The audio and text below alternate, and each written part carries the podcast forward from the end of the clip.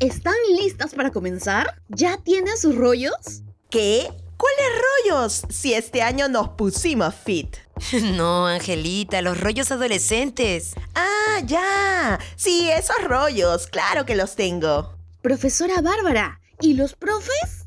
Cada semana un profe nuevo por conocer. Perfecto. Entonces no te muevas, que ya empieza. Tacones al aire.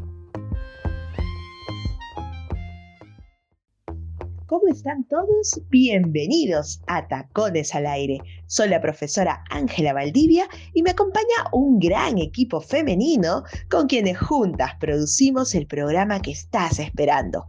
En esta edición nos acompaña como el profe de la semana el talentosísimo profesor Juan José Oviedo de la sede Breña, a quien vamos a conocer fuera de aulas y donde nos contará sobre su pasión por el teatro. Y si lo tuyo es no almorzar a tus horas y comer tu hamburguesón como almuerzo, tienes que escuchar El rollo adolescente con el tema alimentación saludable. No se diga más. Iniciamos Tacones al aire vía Radio UPN. Conecta contigo. Detrás de cada profe hay una historia interesante por descubrir. Prepárate para conocer a tus profes de una manera diferente. Es hora de conocer al profe de la semana. Ya sabes, si esta vez no ingresas. Y bien, ahora nos encontramos con el profesor Juan José Oviedo, de la sede Breña, profesor de los cursos de taller de fotografía publicitaria y comercial y taller de fotografía y estética audiovisual. Bienvenido Juan José, muchas gracias por acompañarnos en este espacio. No, muchas gracias a ti por la invitación. Eh, estoy encantado de estar aquí y acompañarlos en el programa y, y conversar un poco sobre, sobre la vida, ¿no? Sí, de eso se trata. Vamos a conversar sobre, sobre todo y, y empezamos por, por la etapa escolar. ¿Cómo dirías que has sido como estudiante? Yo la verdad tengo que decir que soy, no sé cómo decirlo, a veces, a veces me tildan de un- una suerte de nerd no convencional, ¿ya? Te digo por qué, porque en realidad eh, he sido un, soy una persona bastante inquieta, ¿bien? Eh, para los que me conocen saben más o menos cuál es mi perfil. Eh, sin embargo, tengo que decir que siempre he tenido como que los primeros puestos, he tenido muy buenas notas en, en mi plano académico desde chico. ¿No? Ahora, claro, habían otros factores que de pronto siempre me han jugado un poco en contra, con, con decirte que estaba en tres colegios, pues, ¿no? Eh, Wow, tres colegios. Bueno, tres promos, ¿no? O sea, eso es lo bueno también. ¿no? Y dos fiestas de promoción, porque la tercera ya no fue. Primero comencé en un colegio eh, de la policía que era militarizado en esa época mucho más todavía, ¿no? En una formación que era bastante estricta y casi castrense, ¿no? Teníamos una formación premilitar que era Ah. constante. ¿Ya? Claro, y además teníamos no solamente eso, sino nuestros profesores de, normas educativas eran, tenían sus casetas y eran militares que estaban en los diferentes lugares, ¿no? Eh, era como súper interesante, súper exigente, pero eso también nos motivaba a nosotros a ser mucho más creativos a la hora de las bromas. ¿no? Entonces, en realidad, eh, era Oye, como un- curioso. ¿Era, ¿Era mixto o varones nada más? Era mixto, era mixto. Ah, ya, ya. Y en esa época, pues claro, eh, yo recuerdo que cuando hacíamos travesuras, los castigos eran básicamente ejercicios bajo el sol o dejarnos ahí, pues, ¿no? Eh, en posición de ranas y cosas Para ranas estilo. 1, 2, ¿no? Que era así Claro, 3, tres, 4. cuatro, Claro, sí, sí, sí. ¿No? Era súper interesante y entretenido. Y estuve ahí, la verdad, hasta el segundo año. Y en este caso sí me cambié de colegio en primera instancia porque, bueno, mi hermano mayor terminó, nosotros nos mudamos. Eh, yo, para ser sincero, no me sentía tan cómodo en ese colegio. ¿Vean? Eh, y pasé a un colegio que era de curas y de puros hombres. Oh, ya, el otro extremo, ya. Militar ya no, sino ahora curas. Claro, militar y mixto a un colegio de curas y de puros hombres. ¿no? Wow. ¿Ya? Ese cambio fue muy brusco para mí en realidad. Eh, me hice de un grupo que no era el mejor. De hecho, de ese grupo, ahí sí digo que por travieso eh, todos nos fuimos. Eh, solamente quedó uno, ¿Ya? ¿no? Pero, pero yo tengo que admitir, o tengo que decir que a mí no me echaron, yo me fui. Ok, ok, ya. Que quede claro, que quede claro acá. La retirada, la retirada. Claro, me retiré. El primer año tú sabes que es adaptación, entonces no pueden tampoco. Y de ahí pasas a, a- ahora a qué colegio? Pasé al Sor Ana de los Ángeles de Miraflores, un colegio particular, eh, laico, mixto. Ajá. ¿Ya? que para mí fue el sueño de la vida, ¿no? En realidad llegué a un colegio en el que nos llamaban por el nombre, casi toda la promoción era venidos de otros colegios, en realidad, eh, porque era un colegio pequeño. Entonces, claro, los únicos que habían comenzado en ese salón eran tres personas y al final terminamos como 32. ¡Wow! ¿no? Entonces, se ve que al colegio le fue bien. bueno, pero con mayor apertura también por ser laico, me imagino, ¿no? Totalmente, totalmente. Mucho más abiertos, eran más comprensivos, nos ayudaban, nos acompañaban en todo el tema artístico mucho más. Ajá. Eh, yo recuerdo que también en ese colegio, bueno, terminé, por más que yo sea tamaño de bolsillo, terminé siendo el abanderado de la escolta por obvias Ah, razones. porque- mucho. Y fue tanto el desempeño y el, el entrenamiento que le hice a mi escolta que incluso nos invitaron a Campo de Marte. Ah, el concurso donde van todos, claro, claro. Fue una locura en realidad. No llegamos a ir porque cosas de la vida, ¿no? Sin embargo, teníamos la invitación para participar porque realmente habíamos conseguido una escolta bastante marcial dentro Ajá. de los colegios. Con los marciales. guantes, con todo, con Claro, guantes, obvio. Ajá. Escarpillas también creo, ¿no? Que usaban. Claro, y yo los tenía a las ranas, a las planchas y al paso de 90 grados, además, ¿no? Entonces era muy divertido. Oye, ¿qué- y, y ahí ya fue tu quinto, o sea, si ¿llegaste ahí para tercero, cuarto, quinto o, o cuántos años? Cuarto y en quinto, dice. Cuarto y quinto. Pero ahí también ya pude explorar con mayor, eh, con mayor atención a mi lado artístico, porque lo había llevado en el primer colegio eh, y en este último, como, fuera, como era más abierto, eh, pude explorar algunas otras este, ramas, ¿no? Principalmente en ese tiempo comencé con las danzas, este, las danzas folclóricas y las danzas modernas. Ajá, mira, eh, ahora, y ahí justo iba mi siguiente pregunta, ¿no? ¿Cómo es que, que llegas a, a este, al, al tema del teatro, ¿no? Y lo que significa para tu vida también el teatro. En realidad me dedico a muchas artes, pero profesionalmente más me dedico a las artes escénicas. Eh, el arte escénico siempre fue una. Siempre fue algo que llevé dentro. Sabes que yo, cuando era niño, recuerdo hace mucho tiempo, y esto es muy gracioso porque en realidad para muchos puede sonar como hasta tonto, pero yo recuerdo que cuando era niño, una vez mi mamá se escapó conmigo así como de paseo eh, ¿Ya? y me llevó a una obra infantil. ¿Ya? Ajá, La única obra que he visto, la única obra de teatro que he visto hasta que yo fui por mi cuenta. ¿Ya? ¿y te acuerdas Eh, qué obra era? Los tres chanchitos en el Teatro Lara, ese que estaba en el sótano, que Sí, después sí, se convirtió en Plapuque y todo, ya creo que ya no está. Ya no está, pues, ya no está.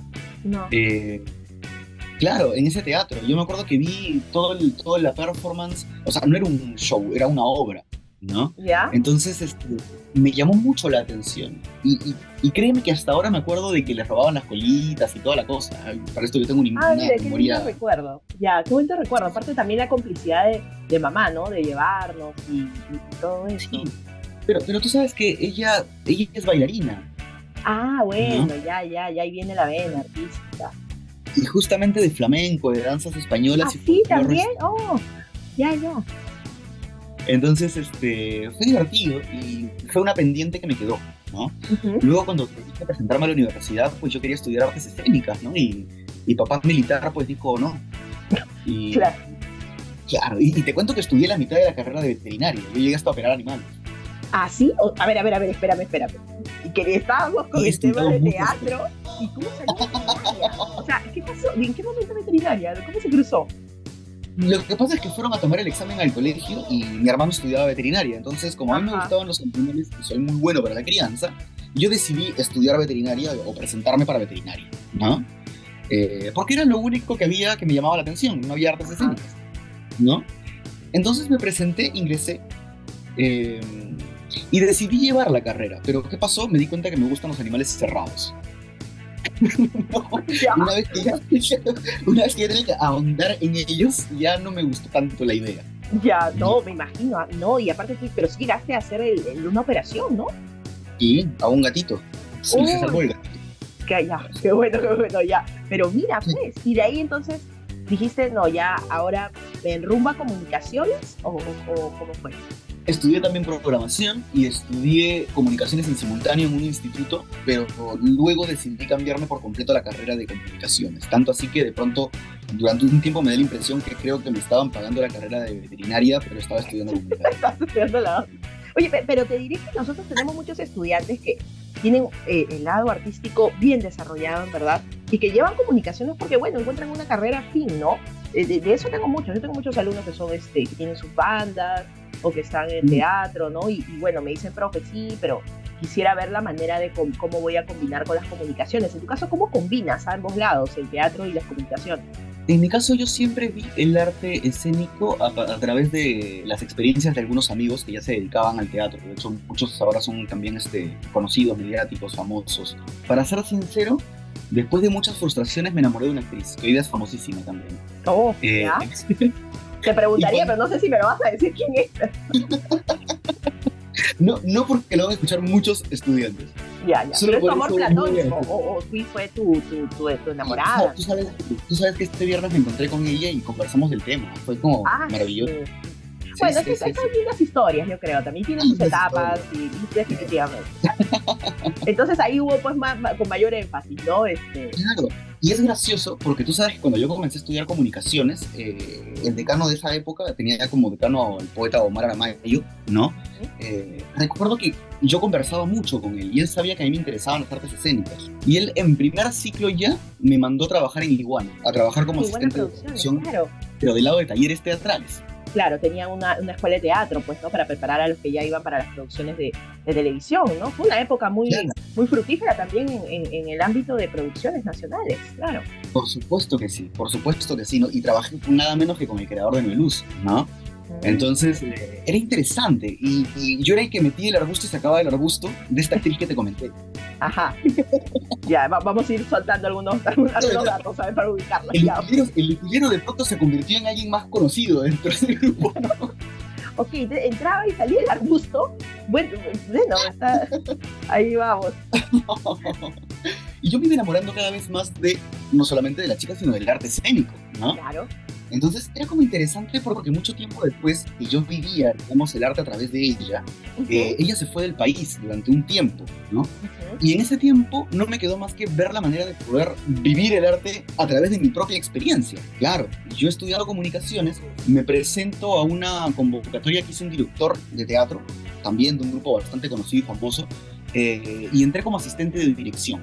¿no? Para esto yo ya grababa publicidad, cosas así, porque de chico me metí en castings y, y agarré la viada, digamos, ¿no? Claro. Y trabajando con él, tuve la suerte, bien, de que justo ingresé en una obra de teatro que estaba escrita por Eduardo Drianceño, ¿no? Ujú. Y ahí como que a, a- conversar, a conocer a más personas. Eh, creamos un teatro ya cuando el tiempo fue avanzando. eh, creamos un teatro que hasta ahora funciona, que es el cine, cine racional, cine teatro racional. Eh, en ese tiempo se llamaba la Casa Espacio Libre. Ah, claro, claro, claro. Ya, yo, yo he llegado a ser codirector de ese grupo. Mira, qué bueno. Eh, y cuando comenzamos a trabajar ahí, el grupo se, se divide en dos, ¿no? Y la impronta hace que necesitemos actores nuevos. Y el único que de pronto estaba ahí constantemente y que siempre había querido actuar, de hecho que fue una de las razones también por las cuales me llaman, es que comienzan a formarme a mí como actor. Y yo comienzo a formarme de grande, yo, yo he comenzado tarde. Pero tuve la suerte de comenzar a, a trabajar con, con La Voz, con Espacio Libre, con Adrián con todos ellos. Y estuve durante un periodo que luego Ujú. yo decido, y ya acabando la carrera, decido partir a Buenos Aires, a la Argentina, a estudiar unos posgrados. Para esto fue importantísimo sacar mi grado, porque, eh, claro, yo quería continuar mis estudios y sabía que estaba un poco tarde para algunas cosas, no para todas, eh, pero quería, como dije que era medio nerd, seguir estudiando. Claro. Y opté por terminar de sacar mi grado de comunicador, seguir trabajando tanto en las producciones teatrales, televisivas, eh, en fotografía, eh, y me presenté algunas becas en Buenos Aires, ¿no? Eh, ¿Y, y cómo, agarré cómo viste, ¿Y cómo viste la movida allí artística en Buenos Aires? Maravillosa, maravillosa. La educación y la cultura son cosas que, que se comen el día a día, ¿no? Sí. Es un país en el que el deporte y el teatro con- conviven de la mejor manera. La gente ve el partido y después va al teatro y después se va a bailar, Ujú. ¿no? Entonces es como, aquí muchas veces es o vas al partido, o vas al teatro, o vas a bailar. Claro, ¿no? eliges uno. Entonces es, es una cosa, claro, es una cosa cultural, pero que parte desde la educación, ¿sabes? Porque yo recuerdo que allá también fundamos otro teatro. He fundado como cinco teatros. Eh, y este espacio tenía muchos estudiantes, muchos chicos que tenían la doble escolaridad. ¿Qué pasaba? Ellos durante toda la primera etapa de la mañana del día estudiaban los cursos, este, digamos, los que están en la currícula, los convencionales, ¿no? Ok. Después del almuerzo, en la tarde, todos estaban obligados a llevar deporte y arte. Ah, excelente formación. Claclaro, claro. Claro. Y como parte ya de la currícula, ¿no? Y tienen la necesidad de consumir cultura. Ujú. Eh, y no cualquier cultura, porque como son chicos y desde chicos ven, están acostumbrados a saber qué está bien, qué está mal, qué funciona, qué no funciona, eh, y es bastante interesante. ¿no? Claro, desarrollan una mirada crítica, ¿no? Por, por supuesto. Y allí en Buenos Aires es que yo fundo mi compañía teatral. Para esto yo ya me estaba dedicando, también soy trapecista de circo. Eh, Ah, soy También todo, ¿no? Una, una cajita de Pandora, hola. descubriendo. a la música y al teatro, ¿no? Eh, sí. Eh, y, y digamos que, o convengamos que justo a través de la maestra Sara Joffre, que es una autora que también fue maestra mía acá peruana, que es una de las representantes más grandes de la dramaturgia iberoamericana, y ha fallecido hace poco mi mi amiga, eh, ella me publicó mi primer texto teatral. Bien. Mi primer texto teatral llamado Tú no entiendes nada, tuve la suerte de que se montó en Perú, en Argentina y en España en simultáneo, por tres mira. distintas. Ajá. ¿no? Buenísimo. Y fue- ¿qué? Claro, y, y fue con esa obra que yo fundo mi compañía teatral, ¿no? Cientos volando, ¿no? En Volando Teatro No Convencional. Ya ¿Y tenemos cómo sigue el nombre? dos teatros. Porque en realidad mi búsqueda fue bastante particular. Eh, cuando estaba en Lima, digamos, con el grupo con el que me formé, eh, avancé muy rápido y no tenía, al, haber obtenido tan rápido, digamos, este cargo que me duró pocos meses en realidad, eh, no tenía oportunidad de probar mis propios proyectos, mis propias búsquedas, porque siempre estaba de alguna manera, eh, ¿cómo decirlo? Condicionado a la estética del grupo con el que trabajaba o al Ujú, no, claro. no queda bien, tú eres el codirector, tú estás formándote, tenemos que cuidarte. Y no me dejaban estrellarme contra la pared, cosa que me parece maravillosa para la formación. Yo y las paredes. ¿Ya? Entonces decidí irme del país. Radical totalmente, ¿no? Aparte ya justamente también ahí tuve una, una ruptura con esta persona que me mandó a, a decir, me quiero ir de todos lados. Me fui. Ujú. Esos amores, ¿no? Pasionales que tenemos, ¿no? Artísticos, claro. además. Artísticos, además. Tiene, tiene, ahí también tiene su lado, así, su, su lado. Claro. Su lado hermoso, ¿no? Sí, sí, sí. Sí, e intenso. Así es. Sí, te iba a preguntar, y, y, y ahí como, o sea, llegas ya a Argentina, estás en Argentina y de ahí migras a otro país o, o cómo ya decides, no, ahora sí ya eh, regreso a mi país, ¿no? A Perú. Giré por varias partes de Latinoamérica, de, de Sudamérica. ¿Bien? Ujú. Eh, estuve en diferentes lugares con algunas de mis obras, este, participando de algunos espectáculos, trabajé con gente de algunos otros países en festivales internacionales. Eh, de hecho, fui invitado a la audición del Circo du Soleil también. Oh, mira. No llegué a ir tampoco porque surgió la razón por la que de pronto yo me quedo en Lima y me estaciono. Al haber concluido mis posgrados allá en Buenos Aires, hice uno en, en gestión y desarrollo de industrias culturales y uno en dirección artística, Ujú. eh, cuando los terminé ya no tenía mucho que hacer. Para esto yo había comenzado una, a- una vida con, con una argentina y yo decido pues ya se terminó este ciclo, ya no tengo mucho más que hacer, se estaban viniendo los problemas económicos este, y políticos en la Argentina. Eh, la persona con la que yo estaba o tenía una relación se dedicaba al turismo y yo me dedicaba a la cultura y decíamos, si la gente va a pasar hambre, no va ni a viajar ni consumir cultura. Ajá. ¿no? Entonces, antes de que todo detone, yo decido volver a Lima. Y resulta que en ese periodo, en ese momento, me entero de que voy a ser papá, de que iba a ser papá. Ujú. Entonces, hay un dicho muy interesante que es como mío el ternero, mío la vaca, me llevo la granja entera y, y me vine con todos a Perú. Ah, ok, vinieron todos a Perú ya. Vinimos todos a Perú y me vine con mi compañía y me la traje a Perú, ¿no? Eh, y así es como nosotros volvemos a Lima y obviamente yo ya no participo de estos espectáculos y giras internacionales porque decido abrir un centro cultural acá en, en Miraflores Ujú. y, y a quedarme acá pues con, con, con mis horas de teatro. Ya tenemos 12 años como compañía profesional. Ahora, tú ya estás como director, eh, también sigues como actor, y un poco eh, de todo, me imagino la cantidad de personajes que has interpretado, pero ¿cuál te ha, eh, te ha considerado para ti como que quizás más complejo, un mayor reto eh, en la construcción del personaje? ¿Cuál ha sido? Si tuviera que hablar de complejidad, yo creo que de repente cuando me convocó la, la Asociación de Artistas Aficionados a trabajar Esperando a Godot, el clásico de Samuel Beckett, ¿no? ¿Mm? Que además acepto porque ellos saben que mi línea justamente es este, la comedia del absurdo y la comedia física. Ok. Entonces ellos me convocan para este espectáculo y yo decido aceptarlo porque es Beckett. Y acepto esta propuesta Y lo gracioso y curioso fue que el director es un amigo mío, ha sido mi maestro también. Eh, me dice Juanjo, yo quiero que tú hagas este personaje, pero ¿sabes qué? Tu personaje no habla ni se mueve. Ajá, ok, ok, o sea, ¿ya? Y, y era como, me estás pidiendo, estás llamando a un actor físico, bien, que, que, se dedica al circo, a la danza, a la acrobacia y demás, sí. para que no se mueva. Y él me decía, Madre. justamente por eso, porque en realidad no sé si un actor que no controle el cuerpo como lo haces tú pueda mantener la propuesta que yo quiero. Ah, buen punto, ¿ah? Buen punto. Ahora que lo, lo ves así, sí, pues, claro. Pero dentro de la búsqueda, él me, dijo, él me dejó romper y proponer. Y resulta que este personaje es este Lucky de, de Esperando Godot. Es un personaje Ajá. que es un esclavo, ¿bien? Es un anciano, eh, muy anciano, con cabello súper largo que está siempre escondido dentro de su sombrero. Y él no habla hasta el segundo acto que se lanza un monólogo de tres páginas de cosas incoherentes, que tienen una coherencia, ¿sabes? Hay una conexión. Pasa que yo siento que este personaje habla de tres o cuatro temas en simultáneo y todo enredado. Entonces parte del proceso fue comprender cuáles eran los temas de los que hablaba y cómo es que los enredaba, ¿no? Eh, para que pueda tener, digamos, un, un, un subtexto claro, ¿no? Que, que, se pueda entender de lo claro. que está hablando no, o mejor dicho, de lo que no se quiere hablar durante el monólogo. Ya, ya, ya. Oye, qué interesante, este, Juan José. Me, me, me encanta ahí todo lo que nos estás contando. Y, pero me crea ahorita la duda de todo, ya estamos en todo el ambiente de teatro. ¿Y cómo así ingresas al mundo a, a universitario, ¿no? Donde ya vamos a, a, tomar el rol de docente. ¿Cómo así llegas? Como siempre me dediqué eh, a enseñar lo que aprendía. Desde muy chico, ¿sabes? Eh, incluso cuando enseñaba, cuando estaba en la universidad, eh, el profesor de fotografía me hacía dictar las partes de la fotografía digital, viste que estábamos en el proceso del cambio de la analógica sí, digital. así es, así nos ha tocado.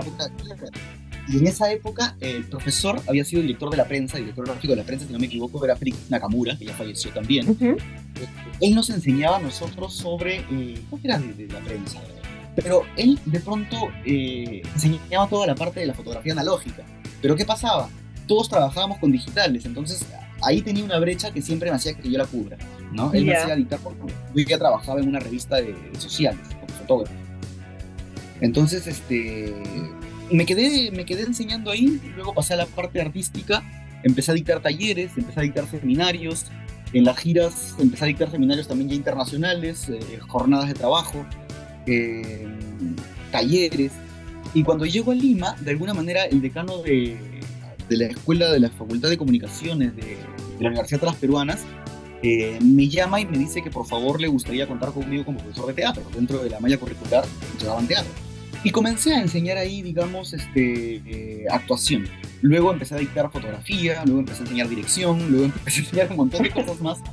Eh, claro. Y obviamente yo ya comencé ahí porque tenía que quedarme porque ya tenía a mi hijito. Entonces claro. Yo ya comencé con la necesidad de pagar pañales en un principio y decidí este, quedarme pues en el mundo académico, que es algo que me gustaba porque yo ya hacía eh, partes académicas, pero yo estaba más en el campo que en la parte, digamos, de estudio, ¿no? Y no paré volverme a transversar en la carrera hasta que, bueno, pasó lo que pasó y empecé a, a, a trabajar en otras universidades y me interesó muchísimo más el mundo académico. Eh, y, e ir avanzando, ¿no? Entonces lo que yo hice fue eh, un estudio correlacional, en el que yo estaba viendo el primer nivel de la comprensión lectura con el primer nivel del montaje teatral, el segundo okay. nivel con el segundo nivel y el tercer nivel con el tercer nivel. Uh -huh. Entonces, en base a eso, se obtienen, obtuve, digamos, este, datos bastante precisos y concretos, como a través de exámenes de comprensión de lectura, que les tomaba a mis actores, ¿no?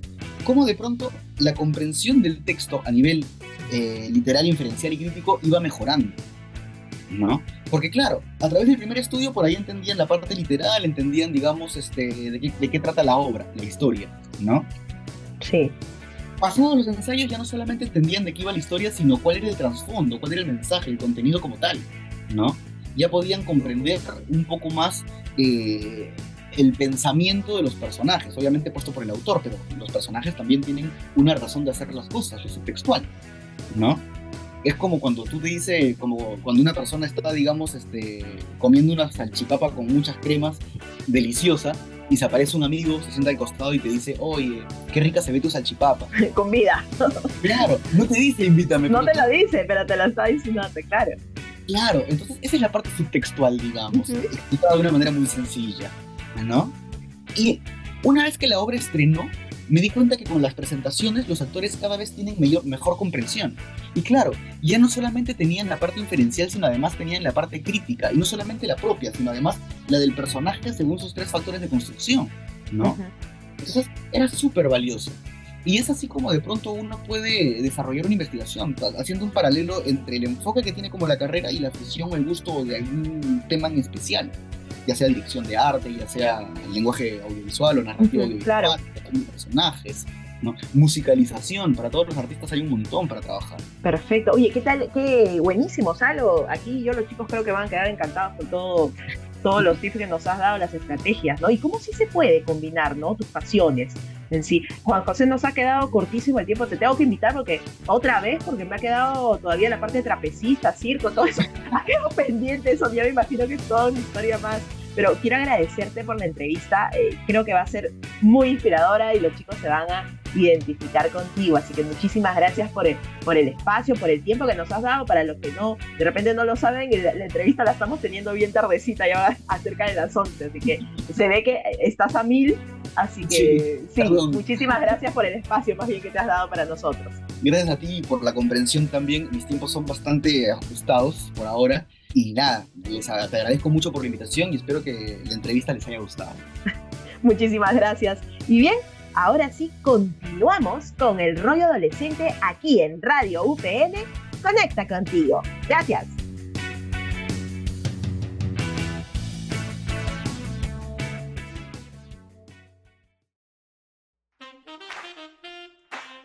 Las clases, la familia, los amigos y mi novio. ¿Qué hago con todos estos rollos? Sabemos que la vida como adolescente puede ser todo un rollo, pero tranquila, que te ayudaremos a superarlo. Bienvenidos al rollo adolescente.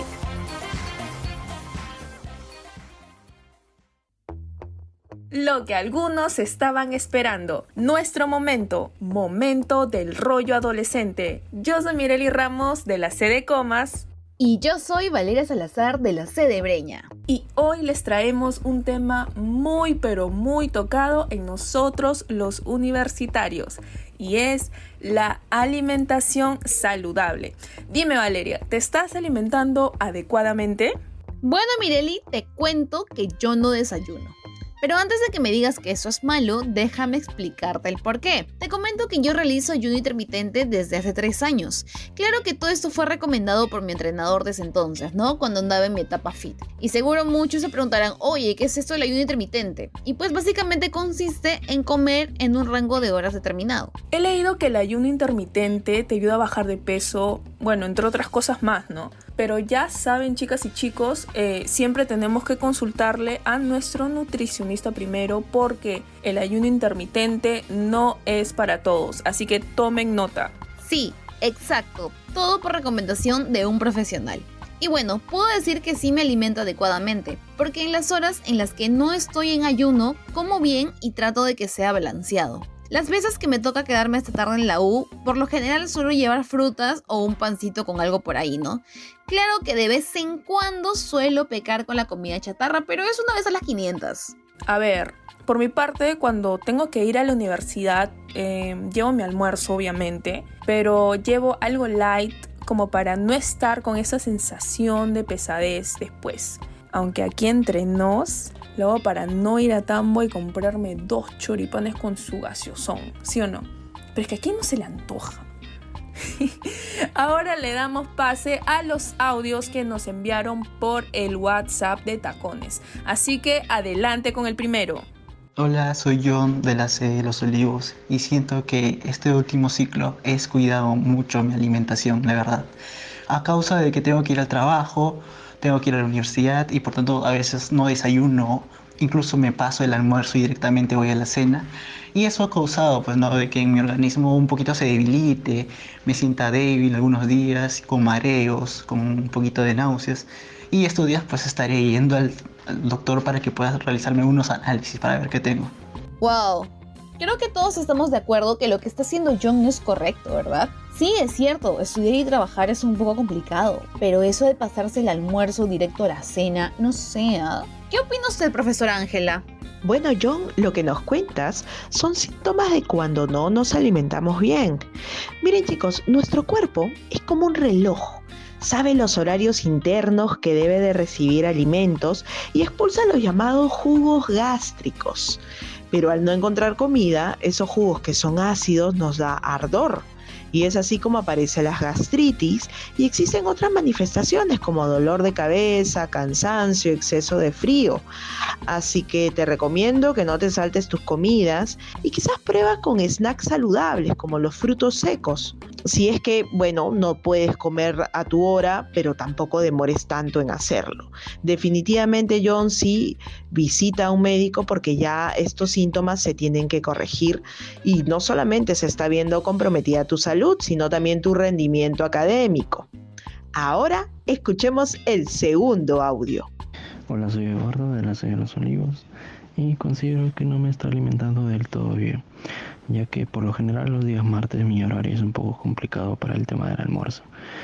Y suelo recurrir ¿no? a, la comida chatarra como hamburguesas o la salchipapa que me es más fácil este, consumirlo en un poco tiempo, ¿no?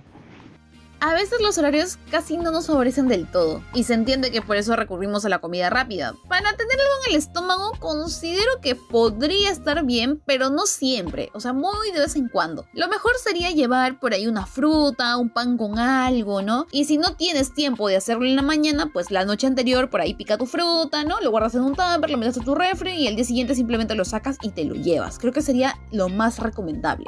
La comida chatarra, como llamamos a las hamburguesas, frituras, salchipapas, entre otros, nos trae complicaciones. Sé que a veces los horarios, pues, son complicados, ¿no? Y no tenemos el tiempo suficiente para alimentarnos, para sentarnos, almorzar como tal. Pero así como dice su Valeria, sí, está bien que se lleve fruta, es una excelente opción. Como también lo es optar por avena, yogur, los frutos secos, barras de cereales y mucha, mucha agua, chicos. Tienen que hidratarse durante todo el día. Créanme que con eso van a estar más despiertos. Ese tema del café, que la cafeína me despierte y todo, olvídense. Agua, agua es la mejor forma en la que ustedes pueden sentirse súper bien, recontra así, con ánimos y energía. Y bueno, si tenemos el tiempo y nos organizamos, porque yo creo que eso es cuestión de organizarse, el día anterior puedo preparar y tener listo ya un tupper para llevarme, no un tupper donde puedo poner lechuga, tomate, una paltita. Y esto es algo que lo puedo hacer el día anterior o el mismo día, es algo muy rápido y llevarme además una lata de atún. Y créanme que esta, esta comida que puedo tener, pues que no es nada elaborada, es muy rica en nutrientes. Y si ya se quedaron ahí con hambre, pues una de las opciones de entre lo que podríamos tener ahí en lugar de una fritura, vayan por una empanada de carne o de pollo. Así que a no descuidar nuestra alimentación ni saltearnos las comidas qué interesante y qué chévere estuvo la entrevista con el profe Oviedo y sobre todo sus consejos acerca de cómo debemos llevar nuestra investigación a otro nivel. Ay chicas, ojalá hubiera escuchado esta entrevista hace dos siglos, la verdad.